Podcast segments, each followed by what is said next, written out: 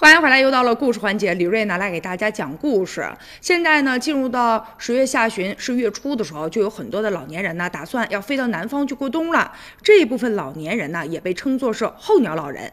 记者呢，就针对咱哈市呢五百位候鸟老人进行了一个抽样调查，发现除了海南之外，像山东啊、广西啊、河北啊、辽宁也成为了呢候鸟老人主要的选择地了。其中呢，百分之六十八的老人还是希望呢去海南来过冬，也有百分之十六的老人呢选择去山东啊，当然其他地方的老人也有。有一个七十岁的王大爷，他今年已经当了十二年的候鸟老人了。他说呢，感觉去三亚过冬还挺舒服的。过两天老人家就要走了。他说一开始吧，哎呀，我也是觉得到那里说人生地不熟的。可是呢，我发现哟，小区里碰到不少咱哈尔滨的老乡啊，感觉特别的亲切。他老伴呢已经去世了，就剩下老人家一个人了。儿子在三亚给他买了房子，不过呢不能长时间的陪他，所以只能自己去了，也挺好的。